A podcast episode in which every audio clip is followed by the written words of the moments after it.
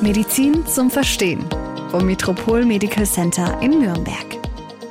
Hallo, ich begrüße Sie wieder zu einer neuen Folge unseres Podcasts Medizin zum Verstehen vom Metropol Medical Center in Nürnberg. Wir kümmern uns heute um ein, sagen wir mal, etwas heikles Thema, das gerne totgeschwiegen wird. Die Rede ist von STI, also Sexually Transmitted Infections. Als Expertin vom MMC ist Dr. Müseyin Ünsal Kirici zu Gast. Sie ist Fachärztin für Mikrobiologie, Virologie und Infektionsepidemiologie. Psychologie. Schön, dass Sie heute wieder bei uns sind. Sie waren ja kürzlich schon mal bei uns und zwar mit dem Thema Reiseimpfungen. Aber vielleicht stellen Sie sich trotzdem mal kurz vor. Kann ja sein, dass den Podcast gerade jemand nicht gehört hat. Ja, ich freue mich wieder hier zu sein. Ich bin Fachärztin für Mikrobiologie, Virologie und Infektionsepidemiologie, wie eben angekündigt. Unsere Haupttätigkeit ist natürlich die Labortätigkeit. Wir machen also mikrobiologische Diagnostik. Und zusätzlich haben wir eine Infektionssprechstunde, da wo die Patienten auch wirklich selber mit ihren infektiologischen Problemen kommen können.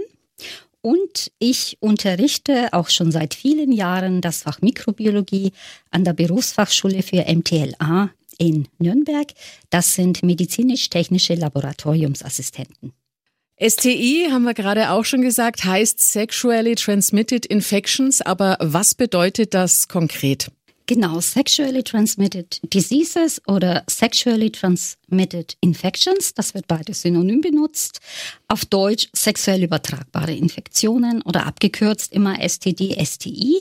Hier geht es um das ganze Spektrum von äh, Mikroorganismen, die auf sexuellem Weg übertragen werden. Und ähm, warum sind diese STI ein ganz wichtiges gesundheitliches Thema? Die Zahlen sind gleichbleibend, beziehungsweise sogar zum Teil zunehmend. Sexualität gehört zum Leben. Es gibt aber auch ein paar gesundheitliche Risiken, die man kennen sollte. Und wer sich auskennt, kann sich und auch seinen Partner, seine Partnerin schützen. Es ist so, dass immer, wenn sich Menschen nahe kommen, die bakteriellen und viralen Erreger mit dabei sind. Nicht alle sind Gott sei Dank medizinisch relevant, aber STI können manchmal auch zu ernsten gesundheitlichen Schäden führen. Und zwar nicht nur in der Orogenitalregion, sondern auch in ganz anderen Organen.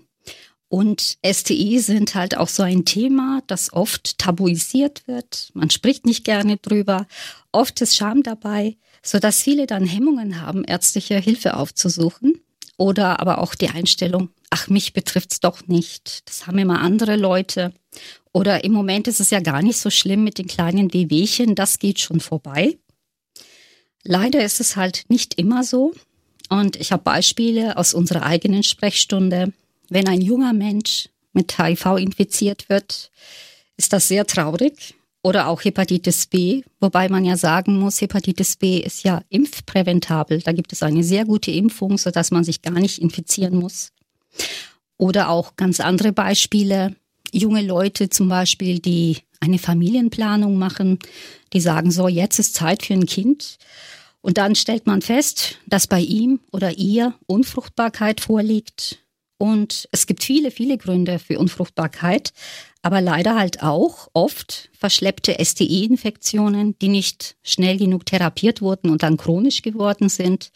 Und durch aufsteigende Infektionen, so wie wir das nennen, das heißt, die Infektion steigt im, von der Eintrittspforte nach oben, Richtung Eileiter zum Beispiel, und dann kann es zu Verklebungen kommen mit der Folge Unfruchtbarkeit.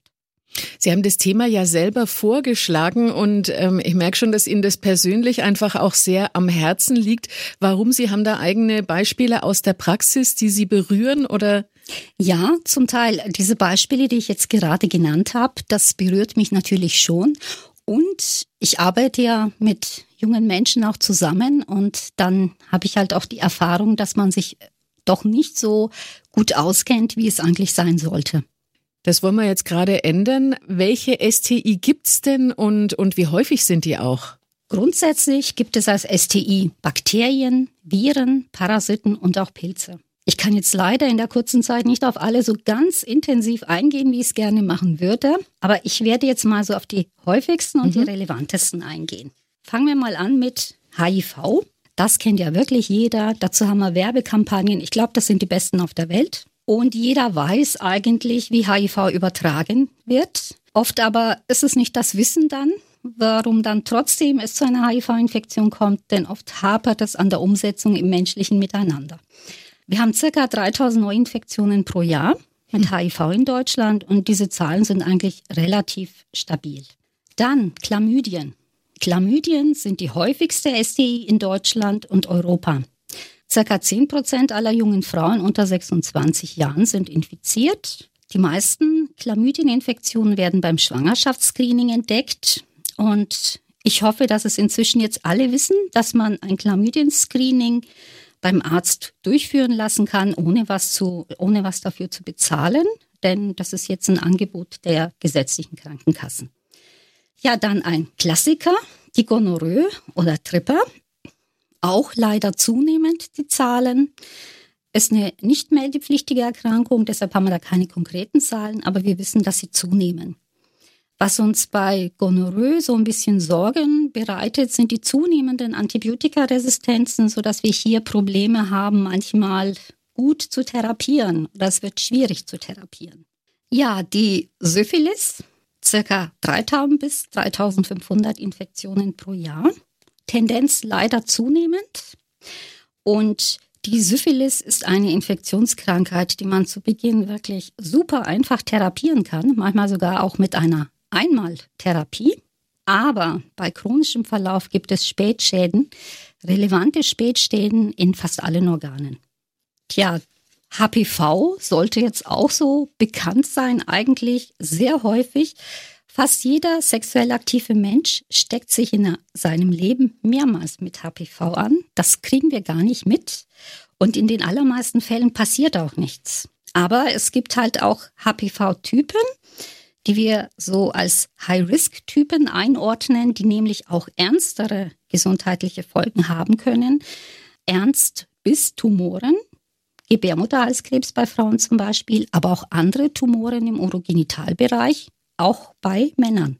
Circa 35 Prozent der Frauen zwischen 20 und 25 Jahren haben nämlich so einen High-Risk-Typ, sind damit infiziert und auch hier muss man sagen, Gott sei Dank heilen die meisten Infektionen doch von alleine relativ gut ab, sodass wir in den allerwenigsten Fällen eingreifen müssen.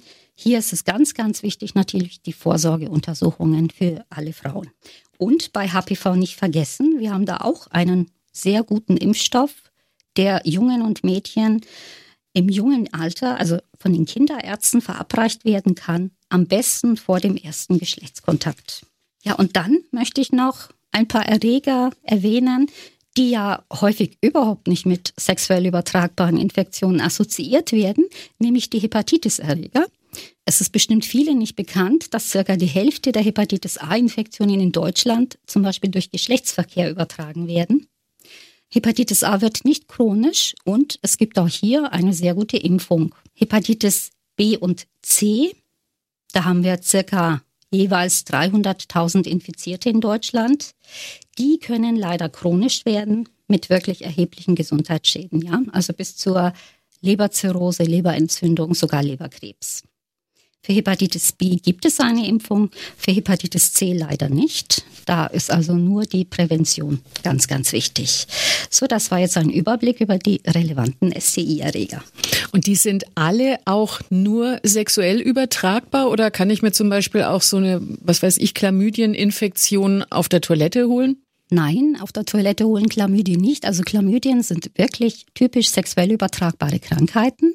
Aber man muss vielleicht wissen, dass äh, einige dieser Erreger natürlich jetzt nicht nur beim Geschlechtsakt übertragen werden, sondern auch manchmal durch Küssen, durch Zärtlichkeiten. Das ist auch ganz wichtig. Wenn Sie sagen, gerade sowas zum Beispiel ist auch von den Krankenkassen wird es auch bezahlt, so ein Screening ist vielleicht oder wäre vielleicht auch geschickt, wenn das halt die Ärzte besser kommunizieren würden, ne? Die Frauenärzte einfach mal sagen, hey Mädel, da gibt's was, das sollten wir auf jeden Fall machen. Ja, und das ist wirklich auch mir jetzt ein persönliches Anliegen. Die Information, da können wir noch ganz, ganz viel machen dass die jungen Leute wissen, wo kann ich mich informieren, wo kann ich denn hingehen, wenn ich solche Fragen habe, wen frage ich da? Ja, auf jeden Fall. Das ist ein ganz, ganz wichtiges Thema. Sie haben gerade auch schon die Prävention angesprochen. Wie kann ich mich denn vor solchen Krankheiten schützen? Es gibt verschiedene Möglichkeiten zu schützen, muss man ja sagen. Was ich schon erwähnt habe, sind zum Beispiel die Impfungen. Ja, für Hepatitis A, Hepatitis B und HPV, das humane Papillomavirus, gibt es Impfungen. Und äh, die andere Säule der Prävention, sage ich mal, ist natürlich der geschützte Geschlechtsverkehr, also die Benutzung von Kondomen. Das schützt vor den allermeisten Infektionen, sexuell übertragbaren Infektionen und übrigens nebenbei bemerkt natürlich auch vor einer ungeplanten Schwangerschaft. Und das ist ja auch ein ganz, ganz wichtiges Thema, gerade für junge Leute. Auch ein guter Nebeneffekt. Merkt man das denn zwingend, wenn der Partner oder die Partnerin eine STI hat? Nein, merkt man in der Regel hm. nicht, weil die meisten STI zu Beginn wirklich völlig ohne Symptome ablaufen. Es kann aber wirklich jeden treffen. Man kann zum Beispiel auch gleich sich beim ersten Partner, bei der ersten Partnerin anstecken, ohne jetzt wirklich Beschwerden selber auch zu haben. Wenn aber Beschwerden auftreten, worauf muss ich da achten? Wo müssen die Alarmglocken klingeln? Es ist also ganz unterschiedlich. Oft hat man leider keine Beschwerden. Mhm. Und das ist ja auch das Problem. Wenn ich nicht weiß, also wenn mir nichts wehtut, suche ich natürlich auch keine Hilfe und mache auch nichts. Und die Personen müssen wir natürlich auch erreichen und das äh, kann man natürlich nur durch Aufklärung. Wenn es Symptome gibt, sind sie häufig im Urogenitaltrakt, also Brennen beim Wasserlassen oder Jucken oder Ausfluss, manchmal auch Hautveränderungen, irgendwelche Geschwüre, rote Flecken, nässende Flecken. Und bei Hepatitis kann es manchmal auch sein, dass man wirklich Symptome so im Gastrointestinaltrakt hat, also Übelkeit, Appetitlosigkeit, Schwäche, im Extremfall dann auch wirklich Gelbsucht, wenn die Leber stark entzündet ist. Und ganz interessanterweise, man kann auch äh, Symptome ganz woanders haben. Jetzt denke ich da an die Gelenke. Ich habe wirklich immer wieder mal Patienten in der Sprechstunde sitzen, die kommen mit Gelenkbeschwerden. Und wer denkt da an eine sexuell übertragbare Erkrankung? Es gibt nämlich viele Erreger aus dem STI-Kreis, die zu einer infektassoziierten Arthritis führen. Also da kommen die Patienten mit einem riesen, dicken, geschwollenen Knöchel oder Knie. Und dann muss man alles mal durchgehen, bis man dann auf STI kommt. Unglaublich. Sie haben es gerade schon mal ein bisschen angesprochen. Das ist ja das Gefährliche, dass diese sexuell übertragbaren Krankheiten auch ganz schöne Langzeitfolgen haben können, ne? Ja, leider. Im Anfangsstadium sind die allermeisten wirklich sehr gut behandelbar. Viele heilen auch Gott sei Dank von alleine ab, wie ich schon bereits erwähnte. Unbehandelt kann es aber manchmal eben doch zur Unfruchtbarkeit kommen, vor allem Chlamydien oder Gonokokken. Oder aber auch zu Fehlgeburten oder Erkrankungen bei Neugeborenen ist auch möglich, wenn sie nämlich unter der Geburt angesteckt werden oder während der Schwangerschaft sogar angesteckt werden. Dann bei Hepatitis sind die Folgen, also nach vielen Jahren, Jahrzehnten, Leberzirrhose, Leberentzündung bis Leberkarzinom.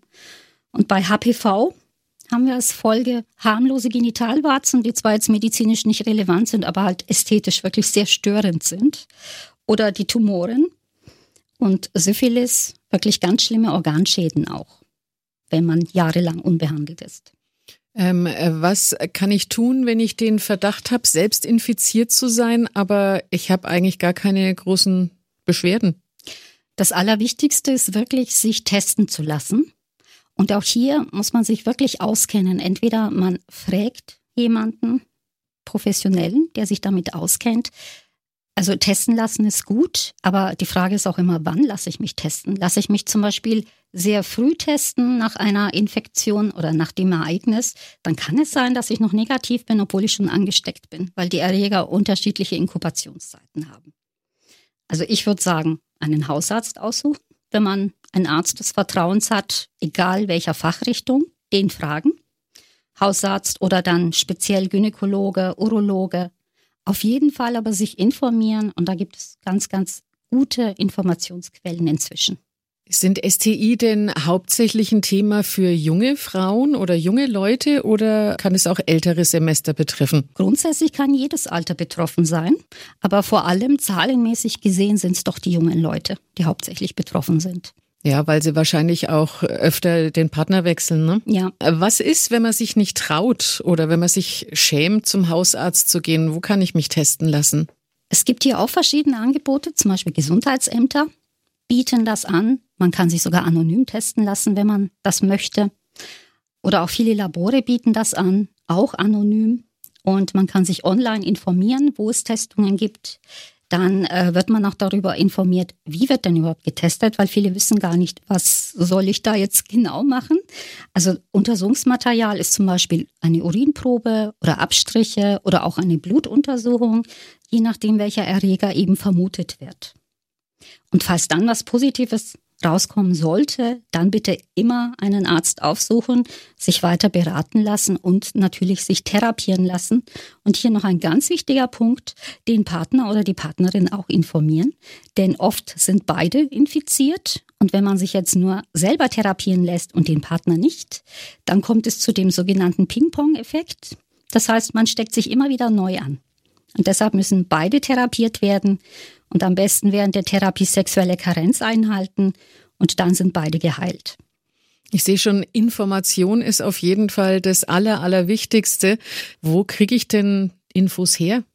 Ganz gute Informationen erhalten Sie über die Bundeszentrale für gesundheitliche Aufklärung. Da gibt es so Überblick über alle STI oder auch ganz speziell zu jedem Erreger ganz ausführliche Informationen. Die Gesundheitsämter, dann Liebes Leben, das ist ja auch so eine Aktion im Moment. Da sind ja ganz, ganz viele Plakate. Ich glaube, die hat schon jeder mal gesehen. Da gibt es auch eine Homepage, da kann man sich dann wirklich im Detail informieren. Und mein Wunsch ist, ist es wirklich, junge Menschen hier besser zu erreichen. Zum Beispiel an den Schulen könnte man das gut machen.